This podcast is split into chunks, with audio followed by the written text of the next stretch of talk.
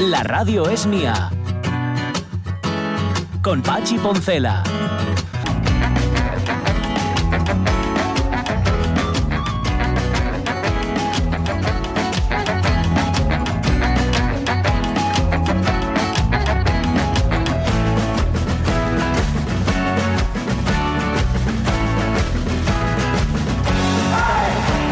11 y 8 minutos de la mañana y que el frío muy traicionero y en Ay, ciertas amigo. partes del cuerpo. Hombre, Yo sí. me acuerdo de un baño que di una vez en la playa de Barallo en pleno mes de septiembre, Sí. que hay un testículo, todavía me lo están buscando. Pero me lo están buscando por el Lo cuerpo. tienes muy interiorizado, ¿no? Eh, lo- me lo Sí, están buscando, sí. creo que a la altura del glicocalis está ahora mismo. Y sí, la última vez ya, claro, además ahora con el rollo de la pandemia, como de momento les eh, radiografías no les pueden hacer, aunque sí aprendimos ayer que las pueden enviar Eso. de Sí. Una virtual. Pues entonces no, claro, yo tengo lo muy perdido. A veces noto como un bultín aquí y dice, mira, apareció, pero luego vuelve otra vez. Es que son anginas, pero no. ¿Qué? Dice, Mira, tengo cuatro angines. No, es uno, es uno, ¿eh? El otro está en su sitio. Para nada, porque al fin y al cabo no sé para qué. Pero bueno, ahí está. Em, no sé por qué Rego está poniendo comentarios. Bueno, Rego y Rubén Cardín también. Comentarios en una publicación que posiblemente sea la primera. La primera que se hizo en este programa el 13 de enero del año 2013. Es decir, Uy, ya pasaron más de nueve años de todo esto. Bueno, pues no sé por qué. A Rego le ha puesto, además por un, come- un comentario absolutamente, bueno, muy en su línea, que no entiendo, que no tengo ni idea de qué va. Em, y, y ahí, no, ponedlos en, en, lo, en el tema de hoy, que hoy estamos hablando de la salud, Día Mundial de la Salud. No os vayáis a otros derroteros, hombre. Eso Luego yo me despisto, te, lo chi- te lo chivetea Facebook, ¿no? Claro, no, ap- apare- sí, lo, dices lo de la fecha de la Sí, publicación. Sí, sí, sí. lo No, y de te están te están poniendo verde No, en algo que dijiste en el Eh, 13. Ni siquiera. Eh, la radio es mía tiene un nuevo comentario de eh, Rodríguez Rego o de Rubén Cardín. Y vas a mirar, resulta que es una publicación 2013. Que no, que es que eso ya ya ha pasado, eso está caducado. Pasado, ya, y aparte también regoteo que no lo entiendo. Con lo cual me da lo mismo que me lo pongas en 2013 que en 2000 lo que sea. Bueno, que se hace efectivo el 20, dice Fernando Calleja, pero se publica el 20. No lo entiendo, Calleja. ¿Qué me quieres decir con esto? Te refieres, evidentemente, a las mascarillas. Que se hace efectivo el 20, pero se publicará el 19. Eso, Se publicará el raro. Imagino que 19, será, me claro, Cuando sí. lo publica el BOE, Sí. entonces es cuando ya es efectivo, que hasta que no lo publica el BOE, esto aquí no hay nada que hacer. Así que nada, ya sabéis, ¿eh? a partir del 20, sin mascarilla, ojo, ojito, con excepciones. Excepciones que creo, creo que no incluye, no lo sé, ¿eh? estoy hablando de memoria Mm. y ni siquiera de memoria, porque para tener memoria debería met- haber metido el dato dentro. Es decir, que no lo sé. Vale. No sé si afecta o no afecta a los eh, a los con- a los conciertos. A los conciertos grandes, ¿eh? A los conciertos donde se Ujú. reúne la gente. ¿Hay que llevar mascarilla en un concierto? Pues Yo me atrevería a contestar que no. Bueno, Pero- Yo creo que no, sí. Pero es también Vale. conclusión personal, no, por no ejemplo, oficial. tú vas a Metrópoli y tienes que poner mascarilla. ¿Eh?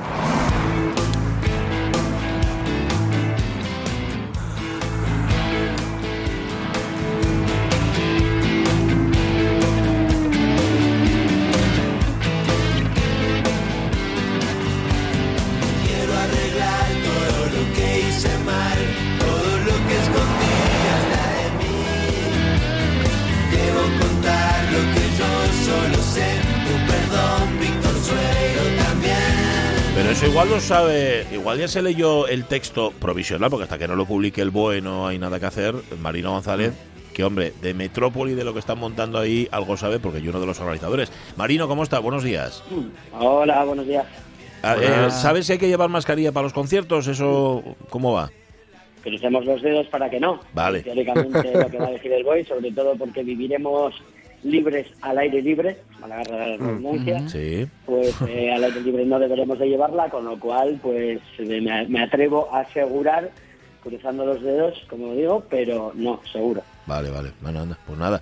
Eh, claro que luego de aquí a julio pueden pasar muchas cosas, de que eso, eso siempre, pero hombre, volver a lo que ya vivimos, va, va, como que no. Esperemos que no, pero de momento y no, Marino, lo que sí puede asegurar son las cosas buenas que Claro, sí van a pasar. Que tenéis, tenéis confirmado, ¿cómo tenéis, el cartel está cerrado ya totalmente, Marino? No, no, no, no, no, para Ah. nada está confirmado y os voy a matar porque me acabáis de reventar una exclusiva. Ah, no sé, no, no, pero eso, eh, a mí no me mates. Eso, ¿Conoces a, un ta- a Jorge Alonso? ¿O los conocéis personalmente? Sí, sí, sí. Sí, eh. Pero yo solo, lo- solo he dejado caer que, que como el salmón, que al igual que el salmón habéis conseguido luchar contra la Arréglalo, corriente. ¿eh? Ahora mismo. tal. Claro. Luego ya, te- ya, ya tendremos con una cerveza en la mano, ya te, ya, te palabras Bueno, y en cualquier caso, la- la- no te hemos estropeado una exclusiva, sino que nos la has dado. O sea, que viene bien Calamaro al, al Metrópoli. me, me, me he tirado yo a la piscina del, del todo, ¿eh? Pero sí, sí, ¿no? Bueno, pues mira, por, por, por dar una Venga, ya que estás, de- ya que estamos, ya que estamos en familia, eh, sí, sí, viene, viene Calamaro, va a ser uno de los alicientes musicales que, que estarán en, en Gijón, en Metrópoli este verano, que venimos con un cartel que queremos bastante fuerte. Hoy vamos a dar un pequeño adelanto, Vale. solo, Ujú. eh, será un 50% del cartel, no más. Eh, en el que bueno encontraremos bastantes sorpresas, viejos conocidos y, Mm. Y seguramente pues un poco pues eh, intentaremos en la presentación que hacemos hoy en el Billy Bob a las 9 de la noche, Bien. todos invitados por supuesto, esa puertas abiertas un poco en el que desgranaremos un poco y, y volveremos a tener esa, esa melancolía, un poco re- o recuerdos un poco de lo que era Metrópoli eh, en, su, en su esencia, ¿no? Como lo vivíamos pues antiguamente, no en este formato que tuvimos estos dos últimos años en Plaza de Toros, Sí. sentados, más eh, encorsetados, sino volver un poco pues a esa libertad de poder andar cambiando de carpa en carpa, un concierto, una exposición Mm. y pues sin, sin restricciones. O, Sí, señor. o sea que De volvéis hecho, a de la hecho, Daro. el, el lema un poco que lleváis ahora, ahora que vais a empezar a presentar todos los contenidos, etcétera, es lo de volver con todo, ¿no? Sí, eh, tal cual. Volvemos con todo, tal cual era nuestra esencia. Es un poco para que la gente se vaya un poco pues eh, interiorizando el que vamos a volver a vivir en verano como se vivía antiguamente. No, Mm. no que, que ya borremos estos dos años eh, y volvamos otra vez a 2019 Hmm. y digamos pues vamos a vivir va- vamos a volver a vivir el verano de 2020. Sí, señor. Sí, señor. A ver, a ver, Oye, y- ojalá. Y, y con más y con más ganes, porque tiene los ganes Sí, bueno, acumulados. agarraivos. Claro. No, sí, sí, sí, sí, no, no, no, tendremos tenemos que poner el, el doble de sidra, el doble de cerveza y el doble de seguridad. Sí, sí, sí. Sí, sí, sí. Vais a tener que, que hacer como en, en Blues Brothers, creo que era, que decían, no, no hace falta que se vaya para casa, pero aquí no se puede quedar. Tal Eso. cual. Algo así, algo así. ¿Qué ibas, a, qué ibas a preguntar, Jorge, que te interrumpí? No, que decía, le iba a preguntar a Marino que si está notando esto que hemos comentado en alguna ocasión de- del embudo, es decir, de todos los proyectos que han estado parados Uf. y que ahora quieren salir, o to- me, me refiero a, Sí. bueno, a todo lo que toca Metrópoli, ¿no? De música, de, de, pues, el mundo cómic, en todo, todo tipo de tal, que claro, ahora hay un montón de cosas que, que no, ha pu- no pudieron salir en su momento y ahora quieren salir, no sé si notáis que tenéis que gestionar a, a, pues eso, mucha oferta, ¿no? Sí, eh, tal cual. Que justo esta misma conversación acabo de tenerla hace cinco minutos con otro promotor, un poco porque que estábamos viendo un poco como que hay ese embudo, ¿no? Como que todos quieren salir por la misma puerta y a la vez, porque Claro. se han ido acumulando. Entonces hay esa pequeña avalancha de pues, proyectos musicales, gente que no salía en gira. Este es el año en el que más artistas hay en gira en carretera. Ajá. Que Claro. recuerde desde que trabajo en esto ya va para 20 años. Mm. y, y, y- y realmente, eh, pues podría decirlo, aunque estemos en horario infa- infantil, acojona. Poco, ¿eh? Claro. Puedes decir acongoja también, digo, acongoja. Acongoja, Acongoja. acongoja, venga. Me, acojo aquí también. va. Vale, pero, Mm. pero, pero, por, pero ¿por qué? Porque no, porque no caben. O sea, No, es, hay, hay una cantidad de oferta, hay una cantidad Claro. de artistas en la, en la carretera, o sea, y, Mm. y una cantidad de festivales, una cantidad de eventos, de todo Mm. tipo, ¿eh? No solo tiene por qué ser la música, sino los propios musicales, el teatro, las fiestas, que la gente lo está cogiendo con tantísimas ganas y, Sí. y sobre todo Mm. los que organizamos cosas, tenemos muchas ganas de organizar cosas y muchas cosas. ¿no? Porque todas Mm. estas ganas también vienen acumuladas, aparte de los que están en gira, que tienen sus proyectos, que quieren salir de gira todos, porque están, los que que hacemos cosas, queremos también, hacer cosas. claro. Y A ver si los clientes tenemos perres para todo. Claro, eh, pero sí tiempo, porque Sí. como se empiecen a solapar eh, festivales, eh, eh, todo esto, va a ser un, un poco follón. Em, oye, hay una cosa que decís, a ver, no te voy a preguntar más por el cartel. ya tengo miedo preguntar y Pero si no no te dejo cosa- nada por, por la noche pero eh, Sonia Una- sí tiene una sí, pregunta Sí, una cosa que me llama la atención porque, bueno, eh, ha- hay muchas cuestiones que ya son, eh, son marca de la casa, digamos. Pero, ¿qué es lo de la K-Pop Zone? Ah, Pero, pero, ¿me vais a dejar algo para presentar hoy? ¿Algo? Bueno, me- algo, algo tenemos que preguntarte, porque, a ver, por la- tu salud ya sabemos que estás bien, porque Jorge dijo que no estabas bien. ¿Qué, qué es, a ver, lo que puedas contar de la K-pop, de la K-pop No, zone? a ver, Venga. a ver, el K-pop es una. K-pop. El K-pop es, eh, es la, pues, la cultura eh, popular coreana. Eh, sobre todo el que viene de Corea del Sur, que es más una, más orientada a, a Occidente, eh, pues tienen, tienen bueno, desde, sea, desde una manera de vestir, eh, o sea, Mm. la música, tienen grupos que, que a día de hoy son internacionalmente conocidos y que pueden facilitar a la altura o más que un grupo pues como Coldplay Sí, o sí. dos. Ujú. Porque Eh, los fans son muy, muy, muy fans. Bueno, bueno, de, les fíes del mi amigo Alfonso son fans absolutamente de este, porque yo no sabía, no sabía que se llamaba así, ¿eh? K-pop. Mm. Sí, entonces nosotros vamos a hacer una, una K-pop conference Buah. dentro de Metrópoli eh, con vistas un poco pues eh, a darle a darle esa salida a, a hacer un encuentro de, pues, de asociaciones de K-pop, de, vamos a hacer algún concierto en directo de, de- de algún grupo de K-pop, va a haber talleres, va a haber eh, concursos de cover dance, porque eh, una de las eh, de las eh, a ver, de, de las señas de identidad del K-pop es que son grupos que, que a la vez de cantar tienen co- coreografías muy marcadas, ¿no? Sí, además sí, esto, sí. con el mundo con el mundo que vivimos hoy en día de los trends del TikTok Mm. entonces mucho viene también de que el, el mundo del K-pop que, que- que, o sea que, que tiene mucho que ver entonces eh, vienen con esas coreografías aparte no nos recuerda un poco a Mm. lo que nosotros a, la- a esas boy bands o girl bands Sí. que había antes no como las Sí. Spice Girls los Backstreet. Boys Sí. pero eso lo llevamos a la cultura coreana y, han tenido un impacto en nuestra cultura que nadie se esperaba. Entonces, Mm. yo digo, por ejemplo, el grupo BTS en apenas 24 horas ha vendido dos estadios de Montjuic antes de la Ah, pandemia. madre mía. No se pudo realizar, pero en menos de 24 horas. Yo creo que eso es una cosa que igual ni siquiera Coldplay puede llegar a hacer. Sí, sí, Sobre sí. todo, bueno, Oye, es- Oye, Marino, mira, te quería preguntar, porque precisamente ayer estuve hablando de esto con, con, con un, con un músico que ambos, que ambos manejamos, Consultura, que es Nachin. Eh, ¿Te parece? El, yo, por ejemplo, el K-pop me lo encontré hace como cuatro años o así en, en la, en la versión portuguesa de Primavera Sound, ¿no? Este que tiene en Oporto. trabajando, Sí. Pero era en un escenario, digamos, mm, pequeñín, Sí. eh, en fin, no tenía toda la visibilidad.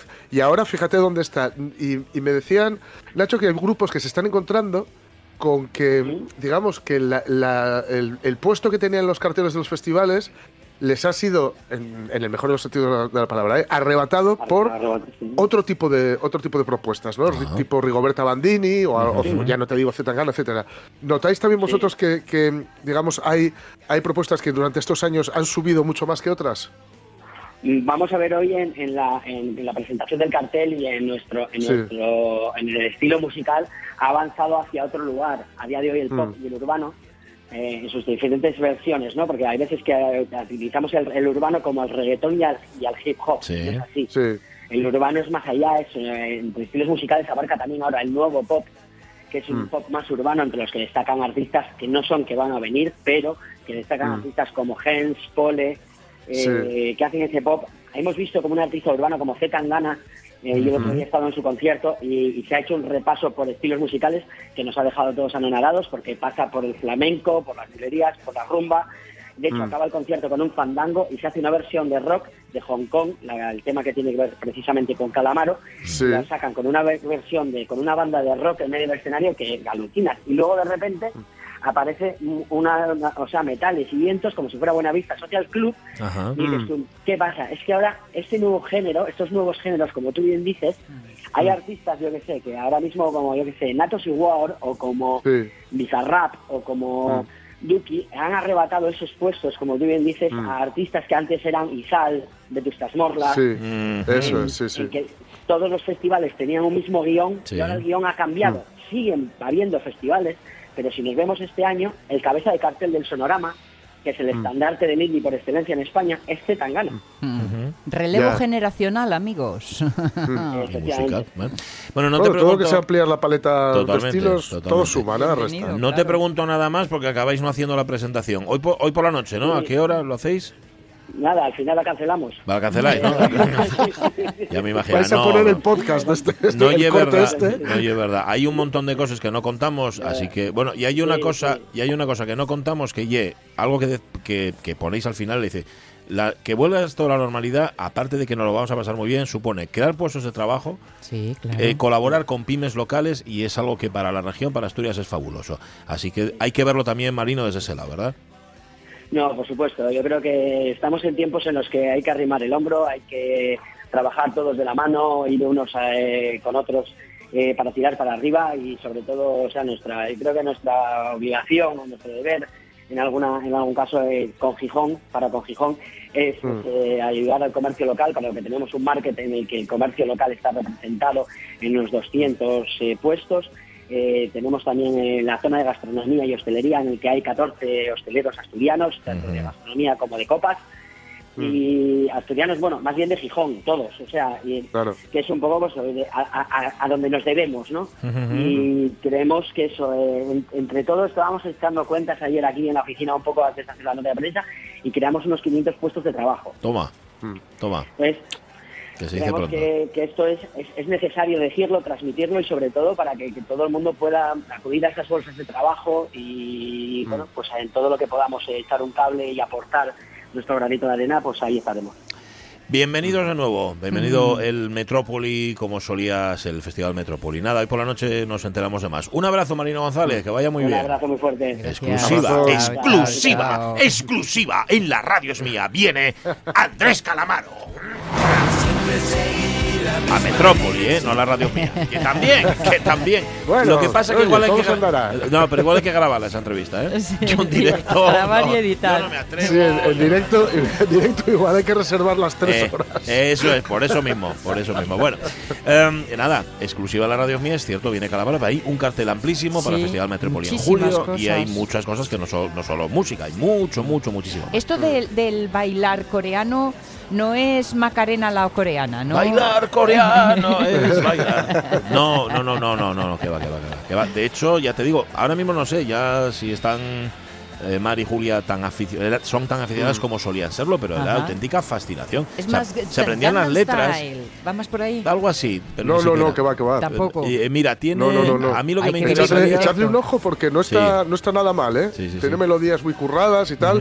Evidentemente está en coreano, lo entiendes Sí. regular. Es que Van y Julia se aprendían las letras, claro, pero fonéticamente. O sea, no sabían qué demonios estaba cantando. onomatopeyas. Claro, claro, claro. Sea como sea, a mí lo que me gustaría es que alguien, alguien pusiera de moda el, el pop, no de Corea del Sur, sino de Corea del Norte. Porque eso tiene que Hombre. ser, eso tiene que... Bueno, La es- bomba. Señor. Tiene, tiene que molar. Bueno, hay una recopilación que se llama Amado Líder. Sí, ah, y que, es, y que es el himno de Corea sonando en bucle, así. En bucle, en bucle, pero si lo pones al revés, suena de nuevo el, el himno de Corea. Sí, que yo lo mismo. 11 y 25 minutos de la mañana. Bueno, va a venir enseguida Carlos Lastra y su mundo natural. Vamos a tener tiempo para hablar de eso que ya se me olvidó el nombre, el glicocálix, que tenemos dentro de nuestro cuerpo, Pues pero sí. tenemos nada para eh, el Facebook, para contar lo que nos habéis contado en Facebook y para nuestra revista de presa. Separa, separa.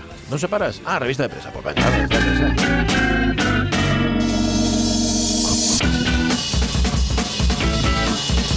Porque nos quedaban un par de titulares que, que queríamos contaros porque sí, porque somos así de generosos. Por ejemplo, Jorge Alonso, este. Sanidad retira lotes de huevos Kinder en España por sospechas de salmonelosis. ¿Y le gusta tanto su chocolate Kinder? Se nota que está hecho especialmente para los jóvenes. Sí. Sí, señor. Eh, para los mayores, ¿eh? La salmonelosis no conoce. no conoce. Mira, hemos pasado del salmón a la salmonellosis. Esto se llama Sí. coherencia, ¿eh? aquí, eh, aquí en la radio Sí, mía. sí. Bien, bien, bien. O sea que hay Pues sí, sí, la ¿eh? agencia, esto lo he mirado, por cierto, Sí. eh, como es una noticia sensible, la he comprobado en tres medios, Muy bien. hacer, en tres Muy medios bien, diferentes, muy ¿eh? bien, muy bien. Para que no, que no sea un rumor o alguna, o qué sé yo, alguna butad.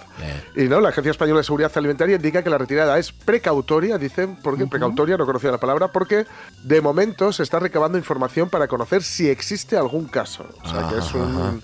Vale. eh, en fin, vamos a, pues eso, más vale pre- pre- prevenir Sí. que curar, literalmente. Se han pasado con la sorpresa, ¿eh? los, los del kinder. o sea, chicos, antes cuando te metían Sí. un huevo con un muñeco valía, para ya que te metan a la Sí, sí, salmonelosis sí. ya no sé. Sí, sí, sí. Yo ya os conté en alguna ocasión que eh, una vez volviendo de un festival precisamente en Madrid, hicimos parada, parada y fonda en, en Valladolid y, y bueno, nos llevó la Policía Nacional a un habitáculo que tienen allí que, que mola mucho porque entras y ves que están las paredes acolchadas y dices, esto es- va a ser pura diversión. Ajá, ajá, Ya. Y, eh, y en su registro infructuoso, he de añadir, Ya. eh, encontraron, pues, por, de esto de, de que, que- que compras el kiosco, pues había huevos Kinder y qué sé yo, por, una, por un regreso a la infancia me había dado por ahí, por comprar un huevo Kinder. Y tenía el pues el este, el, muñequete. el, el huevo. El huevo. El huevo Vamos. amarillo. Sí. Sí.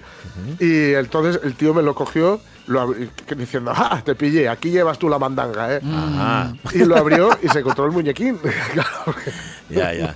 Lo llevaron al no laboratorio. más. Claro. Y me dijo, ¿no sabes que no se pueden comer huevos Kinder porque han retirado una remesa? ¿En serio? ¿En serio me lo estás diciendo? O sea, él si no ganaba ¿En serio? empataba, ¿En serio? ¿no? Os lo aseguro. Y era verdad, ¿eh? era un rollo como esto que había quitado una, una remesa porque, bueno, no era salmonellosis, pero no sé lo que sería, pero Sí. creían que estaba mala. Y, el- y ahí estuve aguantando un rapapolvo de policía por comer Por huevos comprar Kinder. huevos Kinder, nada, nada. El típico policía que en efecto tiene que tener razón porque si no le da, le da un yuyu. Eh, estaba tentado a contar el chiste de los huevos Kinder, pero es que me encanta. Es uno de los chistes más tontos del mundo, pero, pero no lo voy a contar. Voy a ser fuerte, me voy a resistir, a ver si de aquí a la una me sale. Si no, ahí lo dejo. Vale. Y el último titular, Jorge, vamos allá. Desvelamos el lugar en el que Malta- Marta Riesco presentará oficialmente a Antonio David Sí. como su novio. Francamente, querida, eso no me importa. Bueno, a mí sí, ¿eh? ¿Estás Pero esperad, esta esperad. Hombre, claro. Que, que esto no es, o sea, que no es quedar para una cena o, en fin, Sí. va a presentar oficialmente a, a Antonio David como su novio, que si ya lo sabemos todos, es, es todo intuyo que también lo sabe la familia y los amigos y las amigas de Marta Riesgo, Sí. pero lo hacer en una fiesta privada con sus amigos más íntimos. Ah, muy bien. Va a congregarlos a todos allí Ajá. y va a entrar Antonio David, va a sonar el himno de la Guardia Civil Sí. Y, y, y qué ¡pum! bonito. aquí es, es, es mi novio, que todos dirán, ya lo sabemos, Ya lo sabemos. Sí. Roser. En efecto, y esta fiesta privada, por cierto, que va a salir en 10 minutos, con lo cual de privada tiene lo que yo. Lo que yo de Guardia Civil, eh, por ejemplo. Eh, tiene mintió con la edad, parece ser esta chica. Por, es que no sé de- a qué demonios se dedica. O sea, no. Ah, la pone aquí que es una gran estrella de la televisión. Marta ¿Ah, sí? Riesco. Marta Riesco, sí, sí. Ah, pero tiene un single también. un single no un Es- soltero, o sea, que canta. Es que son, mu- ¿cómo era lo que nos contó? Multipotenciales. Ah, se debe, de, debe de ser Sí, eso, lo sí, hace sí. todo de todo mal. La novia de Antonio David, además ya la presentan como novia de Antonio David, con lo cual Sí, esta señora ya- ya, está Vamos, anulada. Ya no es ni estrella de, la televisión ni de la música, ya No, es la no. novia de Antonio David. Bueno, estrella de la televisión, estrella de Telecinco, por lo que veo aquí. que no es lo mismo. que no es lo mismo. Ay, Antonio David, pues nada, que sea enhorabuena. Once y media le deseo a Marta Riesgo salud para crialu, porque em, el fenómeno este de Antonio David no, da una a dereches. Em, salud, salud, lo más importante, la salud, siempre, siempre. siempre. ¿Qué es lo que tengo? ¿Ha tenido usted sensación de vértigo? ¿Ha notado un zumbido? ¿Alguna molestia de esa clase? Eh, Sí, ya, ya que lo menciona, sí, sí, eh, un zumbido a veces muy agudo, un zumbido agudo. ¿Me estoy quedando sordo o algo por el estilo? ¿Y solo lo ha notado en un oído? Sí, solo en un oído. ¿Sería mejor si tuviera el problema en los dos? Ajá. Eh, me gustaría que le vieran a usted en el hospital. Uy. Vamos, no es nada. Bueno, si no es nada, ¿por qué hace falta que vaya al hospital? Oigo perfectamente bien. ¿Qué más da que no capte la alta frecuencia? Dejaré de ir a la ópera y asunto concluido. No hay motivo para asustarse. Simplemente quiero eliminar unas posibilidades. Como por ejemplo. ¿Eh? Ahí, ahí es donde está la historia.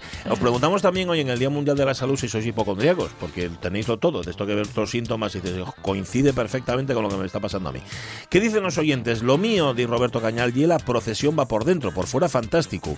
No aparento los que tengo, pero por dentro tal bicho controlado, pero ta. Eso sí, tien, eso sí, dice él, tienlo crudo conmigo, porque cabezón soy. Mañana para Talavera, arbitrar el campeonato de España de karate, fin de Anda, deportivo. Roberto, anda. buen viaje y que vaya muy bien. Nos dices el lunes, ¿eh? Cómo Sí, quedó la cosa. Sí, señor. Vero García creo que salí mal de fábrica. No obstante, todo lo que se pueda arreglar en el taller o con alguna pastilluca me permite seguir adelante y con ganas de disfrutar, viajar y conocer. Dice Lockhart, para la edad que gasto y el trabajo que desempeño, no me puedo quejar, salvo la alergia primaveral, por lo demás como un obús, salvo que me engañen en los análisis y reconocimientos que me hacen, el último hace 15 días. Persona saludable, hombre, la verdad es que no me mato mucho con ese tema, no, la verdad es que no. Me cuido lo justino, como de, como de todo, de todo lo que me gusta, claro, ejercicio el normal, tirando cada vez a menos, e hipocondríaco, yo no. Dice, pero tengo una compañera de trabajo que yo creo que tiene enfermedades que aún no saben los médicos si existen. Yo me lo paso teta con ella. ¡Qué tía! Dice Lockhart. Si no lo pasaran tan mal los hipocondriacos. Ay, es que, su- es que sufren Porque encima. sufren, Pues sufren, sí. Con el doctor Google, imaginaos. Eh, Sí, señor. Uy, a mí me gusta más el doctor. Sperman, que decía antes Juan sí. y el doctor ya, os, Amor. ya os conté en alguna ocasión que yo tengo un amigo que estaba tenía un montón de síntomas, no sabía qué es lo que le pasaba, lo buscó en Google, amigo, ¿eh? Sí. Recálquese lo de amigo, y resulta que tenía menopausia. Pensé que ibas a decir que estaba embarazado. Me pega- bueno, puede ser, puede ser, son los dos extremos. Salud de hierro cultivada, dice Doña Bamba, desde mi tierna infancia, gracias a que cenó bien. Ya sabemos lo que cena Doña Bamba. Se lo recomienda a todos los convalecientes o personas de salud delicada. Sí, la verdad que sí. De ahí de- a lo siguiente hay un paso solamente. Siento desanimar, dice Hugo Almaviva, pero vamos a morir todos. Eso que sí. Pero, Vamos a morir. pero mejor morir sanos, ¿oíste? ¿Qué, qué cuenta Francinca? De salud mal y tirando. Tirando a peor. Ah. Pero bueno, mira, y es lo que hay. O sea que al menos lo que sí hay es voluntad de resistir. ¿eh, sí. Fran? Tanquetas Tour, hipocondríaca perdida. Tengo que hacer un esfuerzo muy grande para no buscar cosas de salud en internet porque me conozco. Tendría todos los síntomas de todas las enfermedades. Eso el doctor Google ha hecho tanto mal. Yo he tenido Sí, cosillas menores, dice Carolina García Nuño, lo largo de mi vida, pero en general siempre he estado agradecida porque creo que he gozado de un cuerpo bastante fuerte. Enferma poco y se recupera rápido. Aún así, o por eso, tengo mi puntito de hipocondria o hipocondría, aunque creo que he controlado. Pero ese puntito me ha servido para esquivar algunas cosas y a mis nenes. Las heredadas, ah, desgraciadamente, pues no. Manuela Crespo, ¿qué dice? De momento no tengo queja. El gran susto fue cuando tuve a mi hijo, que tuve una placenta previa, y gracias a la rapidez de los ginecólogos del San Agustín estamos los dos Oh. vivos, porque en pocos minutos, oye, te vas a otro barrio, ¿eh? Ajá, pues sí. ¡Viva la sanidad pública! Ajá, no se sea salud, Viva. Ro- Rodríguez Rego, Tomasita Fernández dice mucha salud para todos, también Blanca Pérez Soto, la procesión va por dentro, el caso es ir trampeando y aprovechar todo lo que la vida te ponga por delante, que, que es lo que se lleva. Buen día y salud. Eh, Monforcelledo, ahora ye buena, pero de guaje, siempre estaba Malu de les angines. Me imagino que les acabarían quitando, cosa que ahora no se hace. Ahora ya no las pero fueron, fue mano de santo en su momento, Sí, ¿eh? te les quitaban con una cuchara y luego daban telado. Sí. Yo tengo, tengo unas Era, era un sinsentido en Sí. nuestra cabeza infantil. Yo voy a deciros una cosa, no llevo por presumir, pero tengo un- angines, tengo un cacho angines que se me. Yo tengo, con que abra un poco la boca me las veis. Sí, ¿eh? Un pedazo angines, pero para pero pa enseñar, ¿eh? pero de colección. Angines de raciones, llamen. María Su Muñiz, ¿qué, qué dice María Su? Su mayor lucha en la salud es contra mi tiroides, que Ay, funciona como le da la real gana, y mi intolerancia alimentaria derivada de mis problemas tiroideos, y que también afecta a mi estado de ánimo. La verdad es que he aprendido a llevarlo bastante bien, a cuidar mi alimentación y hacer un poco de ejercicio, y consigo tener una salud decente en Bueno, líneas generales. Está bien. Oye, Eh, está nada. organizada, ¿no? Oye, hay muchas más eh, opiniones de oyentes, bueno, opiniones no, casos clínicos Sí. De oyentes que comparten con nosotros ahí en Facebook. Luego lo contamos. Estos golpes bajos lo que está sonando. Oh, ¿no? sí. Estoy enfermo. Decía- Decía, ¿no? Estoy enfermo, nunca envejezco. No, nunca envejezco o cómo envejezco. ¿Cómo envejezco? Sí, ¿Cómo pero a mí me envejezco? gusta más el Mejor nunca. nunca envejezco. sí. Por compensar. A ver, el Eliseo de la Eterna Juventud tiene un Carlos Lastras, os digo te lo yo. Carlos, ¿cómo está? Buenos días. Exageres. Bueno, va. Estoy bien, estoy bien. Estás bien, ¿no? porque, Bueno. bueno, tal como tanto les cosas. ¿Para qué? Y tú que goteres hay que si tenerles y si no les tienes malo. y es peor, la alternativa, peor. ¿eh? Sí, señor. Pacharinos, por favor. Va. Ya os dais cuenta que esta sección, que estos minutos que dedicamos a contar los 50 años de Ana, amigos de la naturaleza de Asturias, no es precisamente bucólica. Es decir, aquí estamos hablando de eh, un compromiso con la naturaleza, de reivindicación, en efecto, de cosas que no se hacen bien, y que perjudican y que además algunas se arrastran desde hace años. Creo que está, sigue repasando actas, ¿no? Porque Mm, veo que si mm, papel. mm. Bueno, si papel no sé si que vieju, oye, que apuntaste que mucho. este vino tres veces, ¿eh? Ah, vale, en vez vale. de contarlo de una vez, Ah. contra un cachín, No, pero cachín, este está y a ver bien. si güey lo acabo. Vas dosificando. Estamos eh. haciendo repaso de la historia de la ecología en Asturias. Pues Sí, sí, señor. en buena Oye. medida, claro que sí. ¿eh? Sí, señor, Desde luego que sí, sobre todo en estos años que estamos tratando, que son los años 70. Ajá. ¿eh? En los sea, 70 fue, fue un término como que entró y que no se utilizaba lo de ecología. Y ahora ecología se, se utiliza, se sigue utilizando ecología. Sí, por Sí. supuesto, ecología y una ciencia. Sí. Y, y entonces, bueno, en los 70 ya había ecología, nosotros estudiábamos ecología en la carrera de biología. Eh, lo que no se utilizaba era ecologismo. Ah, Claro, que el bien. ecologismo, digamos que ya la aplicación social de la ecología y de los conceptos eh, ecológicos y tal, y, y- y algo que ahora estaba eh, completamente consagrado. Eso sí que no se utilizaba de aquella, no se había inventado. Sí. Y entonces por eso Ana se llama de Amigos de la Naturaleza, Asociación Asturiana de Amigos de la Naturaleza. Y como expliqué aquí y conté, pues había muchas asociaciones de este tipo por, por distintos sitios de España. Y ahora solo debe quedar Ana y no sé si quedará una en Canarias que se llamaba también Asociación Canaria y tal. Eh, en fin, todas fueron desapareciendo Y- porque los grupos ahora son grupos ecologistas, conservacionistas, animalistas. Ah, en vale. fin, todas Sí. estas O sea que se disgregaron o se Sí, disolvieron se o se especializaron, se especializaron. un poco, quizá, bueno, palabra. vale. Y en esos 70, además de vosotros, ¿quién había, quién pitaba en Asturias? Eh, No, bueno, nadie, nadie. no, en eso principio, iba. no, que yo nadie, creo que nadie. fuisteis pioneros Por supuesto, y únicos supuesto. durante mucho tiempo. Claro, claro, claro, claro que sí. Entonces, por eso, bueno, esa explica un poco el gran éxito que tuvimos, la cantidad de socios que tuvimos, todo el mundo que, que estaba, empezaba con esas inquietudes o las tenía o tal, iba entrando y, y vamos, cosas de estas que ya, compl- ya explicamos, ¿no?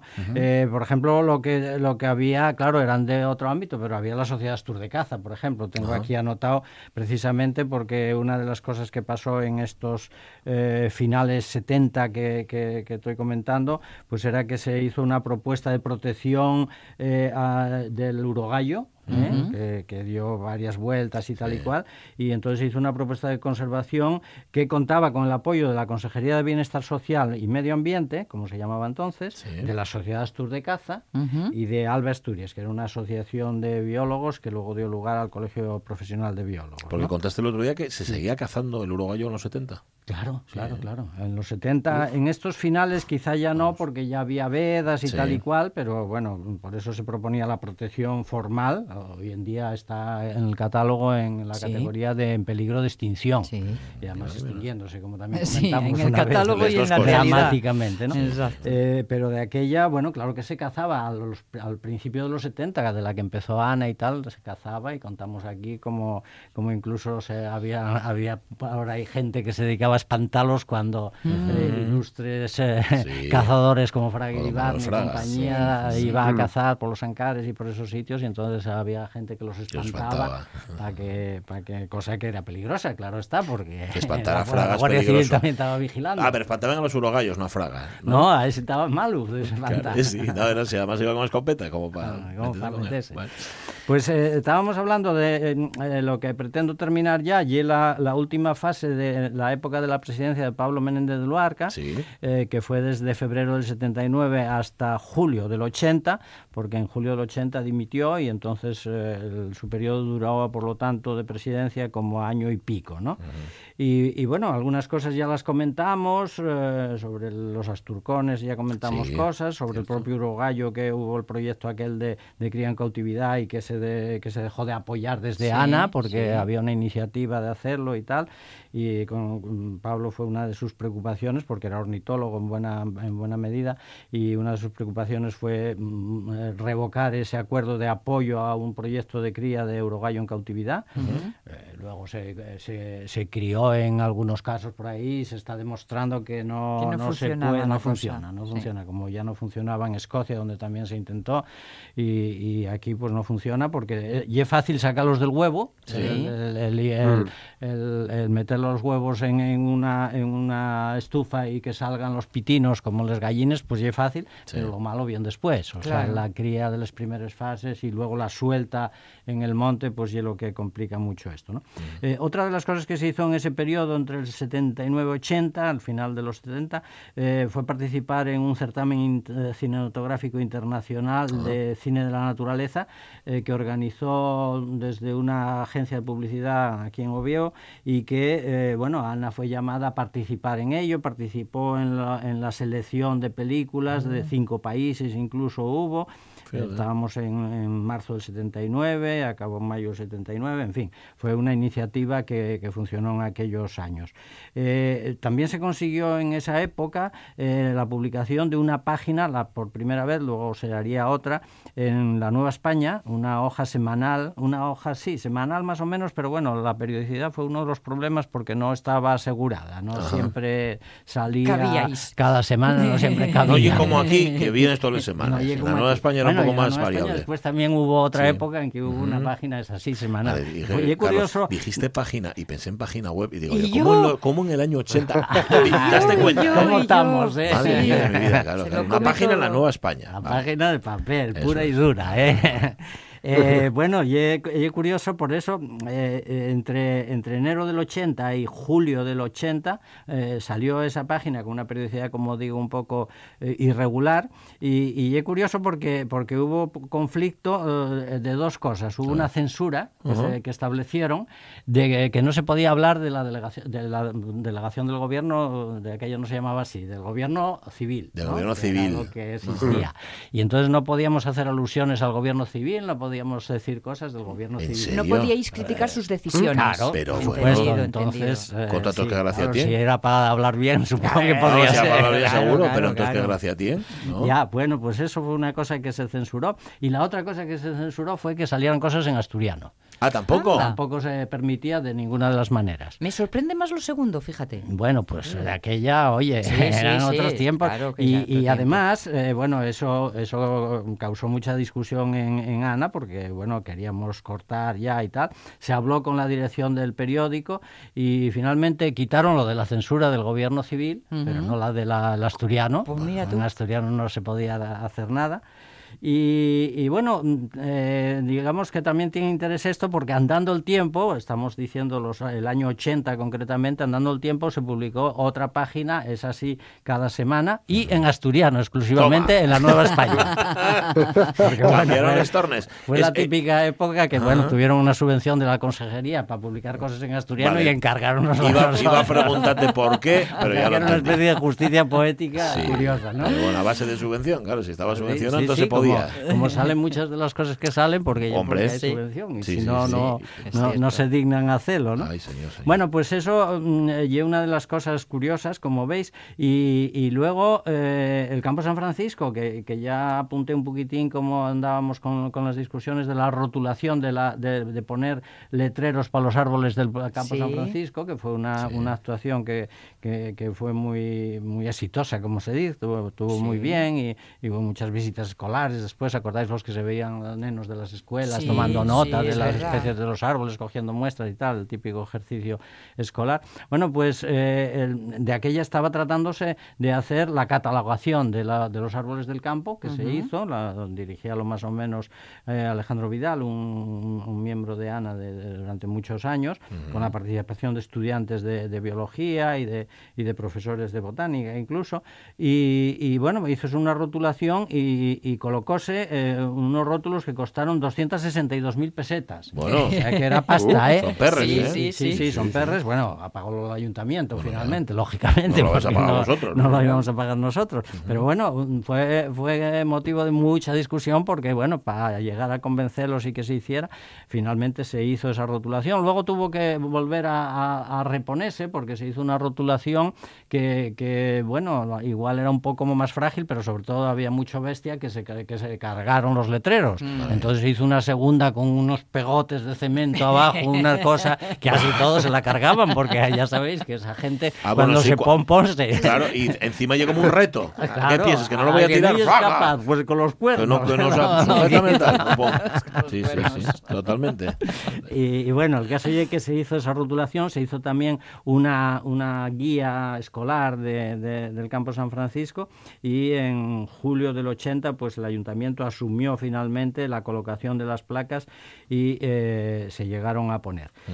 Eh, bueno, pues eh, como veis, cosas que eh, cosas que, que- que siguen siempre surgiendo. Bueno, de aquella. Date por tiempo a contar una más. Una más. Una un más. par Vas a tener que volver a traer ese papelín. No, ¿eh? este ya no. Ah, Este vas a- ya no, a ya completar. pasamos a la fase Vale, siguiente. venga, después pues tira, tira, sin miedo. Pero simplemente citamos que, Sí. que hubo un pronunciamiento contra los incendios forestales y con la mala gestión de Icona, que era la responsable de aquella.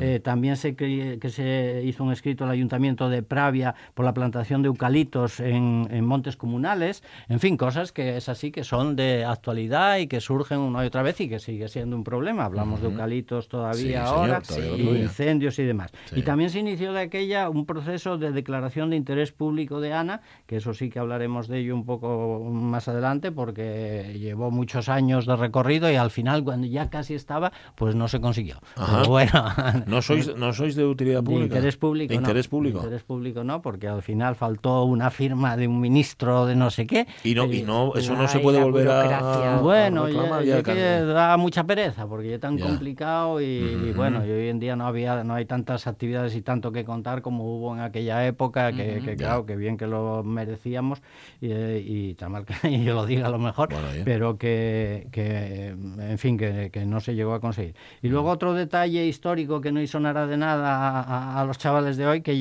que eh, de aquella las mozas hacían un servicio social, los mozos la mili, las mozas un servicio social. Y entonces de aquella se consintió que el servicio social se pudiera hacer en muchos sitios y entre ellos en asociaciones de interés público, tal y cual, de, eh, como, como Ana, y en Ana tuvimos eh, Ujú. varias chavalas que, que hicieron el servicio social allí atendiendo cuestiones de, de archivos y, de, y Y el trabajo diario y tal. Eso que no erais de interés público. eh, Aunque no éramos de Aunque interés no público, interés pero bueno, público. cosas que, que fueran sociales, digamos, Ujú. y asociaciones y... y El caso es que sois de interés en la radio pública, Eso en sí. esta, en RPA, y que con ese papelín o con otro, el jueves tienes que volver, Carlos Lastra. Volveremos. No. Quizá el, jue- el jueves no. El jueves no, igual, que lle- ya es igual lle No, festivo y santo. Y ¿no? para nosotros es san- santísimo, y para nosotros. Sí, sí, sí. y el viernes también es santo. para En nosotros. 15 días. Pues en Bueno, 15 días 15 aquí días, estamos. 15 días, vale. Un abrazo, Carlos Lastra. A Un todos gusto, los oyentes. siempre. Que Ana no oye de interés público. O mando el favor. Sí. Las 11 y 48 minutos de la mañana. Mucha atención ahora porque vais a descubrir una cocina que tenéis dentro y que no teníais ni idea. Sí, ¿Se sí. La radio es mía. El éxito de los negocios te persigue muy de cerca. Uf, Sí. pero yo corro más. Mm, Yo de hecho he tenido que decirle cuatro cosas. Quiero Bueno, hacer el puñetero favor de dejarme en paz. Señor éxito. Señor éxito, ya está bien. Pachi Poncela. No, o sea que nada. Había que volver a iniciar. Nah, hay un rollo, nada. O sea que no os valía Estamos- lo que habéis estamos hecho antes. cotilleando Nada, aquí el interés No, es que social. pregunto que por qué no, Sí. no lo hicieron y no, estaba diciéndome Carlos que, que un rollo. Un, un lío de Un lío. papeles. Yo creo que hace- yo creo que hacerlo para eso. Qué triste ¿no? el Líenlo papeleo, todo, sí. todo el, el- el- sí, para no... El papeleo Sí, como obstáculo. Yo creo que sí. Es un poco como el colmo. Bueno, vamos a ver. Em, Sonia Pues sí, Villanera, hoy no quiero hablaros, de tema. no, no, quiero hablaros de algo muy íntimo. Sí, ¿verdad? Algo que llevamos en nuestro interior. Es porque eh, en vez de una efeméride el otro día me encontré con un artículo Sí. de varios profesores de la Universidad de Islas Baleares que hablaban de un nuevo órgano. Sí. Bueno, no sé si es un órgano, pero yo no tenía y no sabía qué era. A ver si vosotros os suena de algo. ¿Qué es el glicocálix? Eso es un aparato de metamorfosis simbiótica. Ay, que no me, no, que no va por ahí. No es un eso, ¿no? No es una máquina. No Y un es- helado tampoco, ¿no? Un No es el micoclán. El glicocálix, sí señor. Glicocálix. ¡Ey!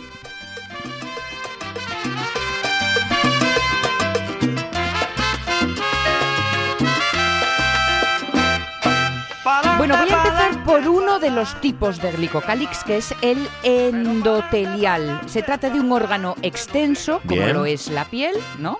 Ah. Y, eh, a ver cómo os lo digo, es como una baba. Sí, un, un exudado que cubre Ay, las ay, ay, superficies, muchas superficies de nuestro cuerpo. Ajá. En concreto, este, el endotelial, recubre eh, todas las eh, superficies que están en contacto con la sangre. Es decir, el interior de las venas, el interior de las arterias, del corazón. Es una capa muy suavita, muy, muy finita. Sí. Puede medir entre una milésima y 10 milésimas de milímetro, compuesta por proteínas y azúcares, y tiene, pues eso, lo que os digo, una textura mucilaginosa, ¿no? Ese, ese. Un- una baba, un moco. Una baba. Ajá. Lo- la sensación es como el exterior de los peces cuando Sí. los coges, Ajá. que se te resbalan, pues eso. Y luego, según la membrana que recubra, ya Sí. tiene una composición específica, pero siempre con proteínas y azúcares. Vale, vale, vale. Todo muy suave, muy sutil. Pero, ojito, si reúnes toda la que tenemos en nuestro cuerpo, tendríamos kilo y medio de moco. Bueno, Así como os lo cuento. va, pues kilo y medio de moco no, es- no ¿Eh? es moco de Cuidadito, pavo. cuidadito. Y Y si lo extiendes, Sí. cubriría hasta tres canchas de baloncesto. Ah, no, a mí, O si no, sea a que- mí no, si no me lo dices en campos de fútbol no lo sé, pero vamos, tres canchas de baloncesto también es un montón. Cunde. Y, pero espera, cada uno, o sea, cada uno Ca- tenemos cada uno. tres canchas de baloncesto de glicocálix. Sí, señor, sí, señor. Daría pa' untar. Mm, Daría para untar, sí, señor. mía. No sé quién lo iba a comer, pero para untar sí que daría. Sí, sí, señor. Bueno, ¿Qué dices tú? Oye, y tan escondido, no sabíamos ya, de él, no sí, sabemos ni el nombre. ¿Para qué vale? ¿Pa' qué? Ahí. Esa es la gran pregunta. ¿Para qué vale el glicocálix? Bueno, pues por ejemplo, este en concreto del que os hablo, que es sobre el que están ahora mismo estudiando más, el endotelial, Sí. sirve para evitar que los, la- por las paredes de los vasos sanguíneos se vaya líquido.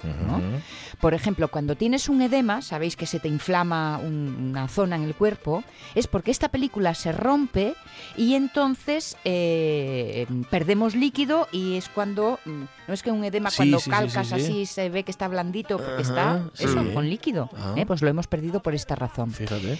Luego, algo muy importante, y es que lo que hace es lubricar el interior de nuestras ven- venas, de forma que todos los elementos que viajan en la sangre, Sí. pues mm, pasan Fluyen. fácilmente, fluyen. Mm. Tened en cuenta que los capilares más finitos, los de la- las partes más externas, pues incluso pueden llegar a tener un alma más pequeña que un glóbulo rojo. Con lo cual, para que pase y que no... No, como te ¿eh? toca un glóbulo rojo cabezón, ya te estropeó el capilar. Esto, esto puede pasar. Y esto lo que hace es proteger. proteger porque como lubrica, pues pa- entra, pasa fácil. Evitaba entonces que se erosionen las paredes eh, por dentro, que queden enganchadas partículas en los interiores de las venas o, de las complicado. arterias, que si no, pues pueden ah, provocar obstrucciones, de una obstrucción un ictus. Ojito, ojito.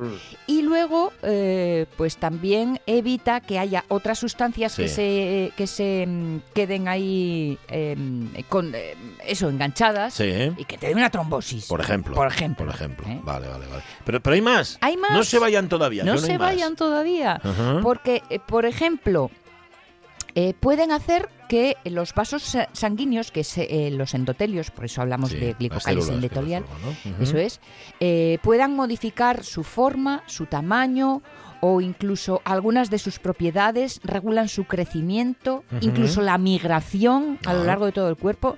Vamos, que el, que el prove curra como No, un no, un- campeón. curra un montón, la Mantiene a la célula bien hidratada, Claro. como es así mm, Ujú. blandito. Sí.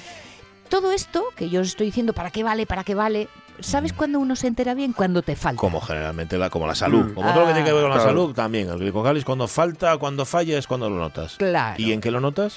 Pues que las cosas pueden empezar a ir mal, Claro. no sé, una aterosclerosis, eh, ya sabes, la grasa que se acumula ¿eh? en, las, en las partes, en las paredes de las arterias, puede darte un ictus cerebral, hipertensión, preeclampsia, infecciones bacterianas. Todo. Bueno, bueno, bueno, bueno, bueno, increíble. Sí. Incluso, fíjate, lo que hacen algunas bacterias es eh, dañar el glicocálix para luego a través del distribuirse por todo el cuerpo. Ajá. O sea que encima se convierte en autopista. Eh, Chicos. Algo sabemos o deberíamos saber los diabéticos sobre el glicocálix, ¿verdad? Sí, exacto, porque, por ejemplo, el pie de diabético Sí. Mm, tiene que ver con los defectos. Empieza por Sí. los daños en el glicocálix o las lesiones oculares, que también los claro. diabéticos tenéis que tener cuidado. Sí. Por eso, La tensión ocular. por los, el- los capilares finitos, finitos, finitos, que si no tienen glicocálix son los que más sufren. Sí. No, que, que no puedes ir por el mundo sin glicocálix, que es ir desprotegido. Eh, perdón, señor. No, Pipe, aún no tengo un casco para ti. Joder, pero no puede darme un casco a mí hoy y dejar a otro chaval descascado. ¿Eh? ¿Acaso? Cascado, me encanta. vale, tienes que ir con el casco puesto, con el casco del, del. Con el glicocálix. Eh, mm, o- nos suena muy novedoso. Bueno, Ya. yo no Bueno, sabía de nosotros desde esto. luego, hoy Sí. yo es la primera que lo Sí, escucho. sí. Vale. Pues hace 55 años que sabemos de su existencia. Sí. Pero tan tímido él ahí, tan tan tan escondidito que no sabíamos muy bien para qué servía. Pero ahora, como os digo, este grupo de científicos de la Universidad de las Islas Baleares eh, están eh, investigando a través de la física computacional avanzada. Muy bien.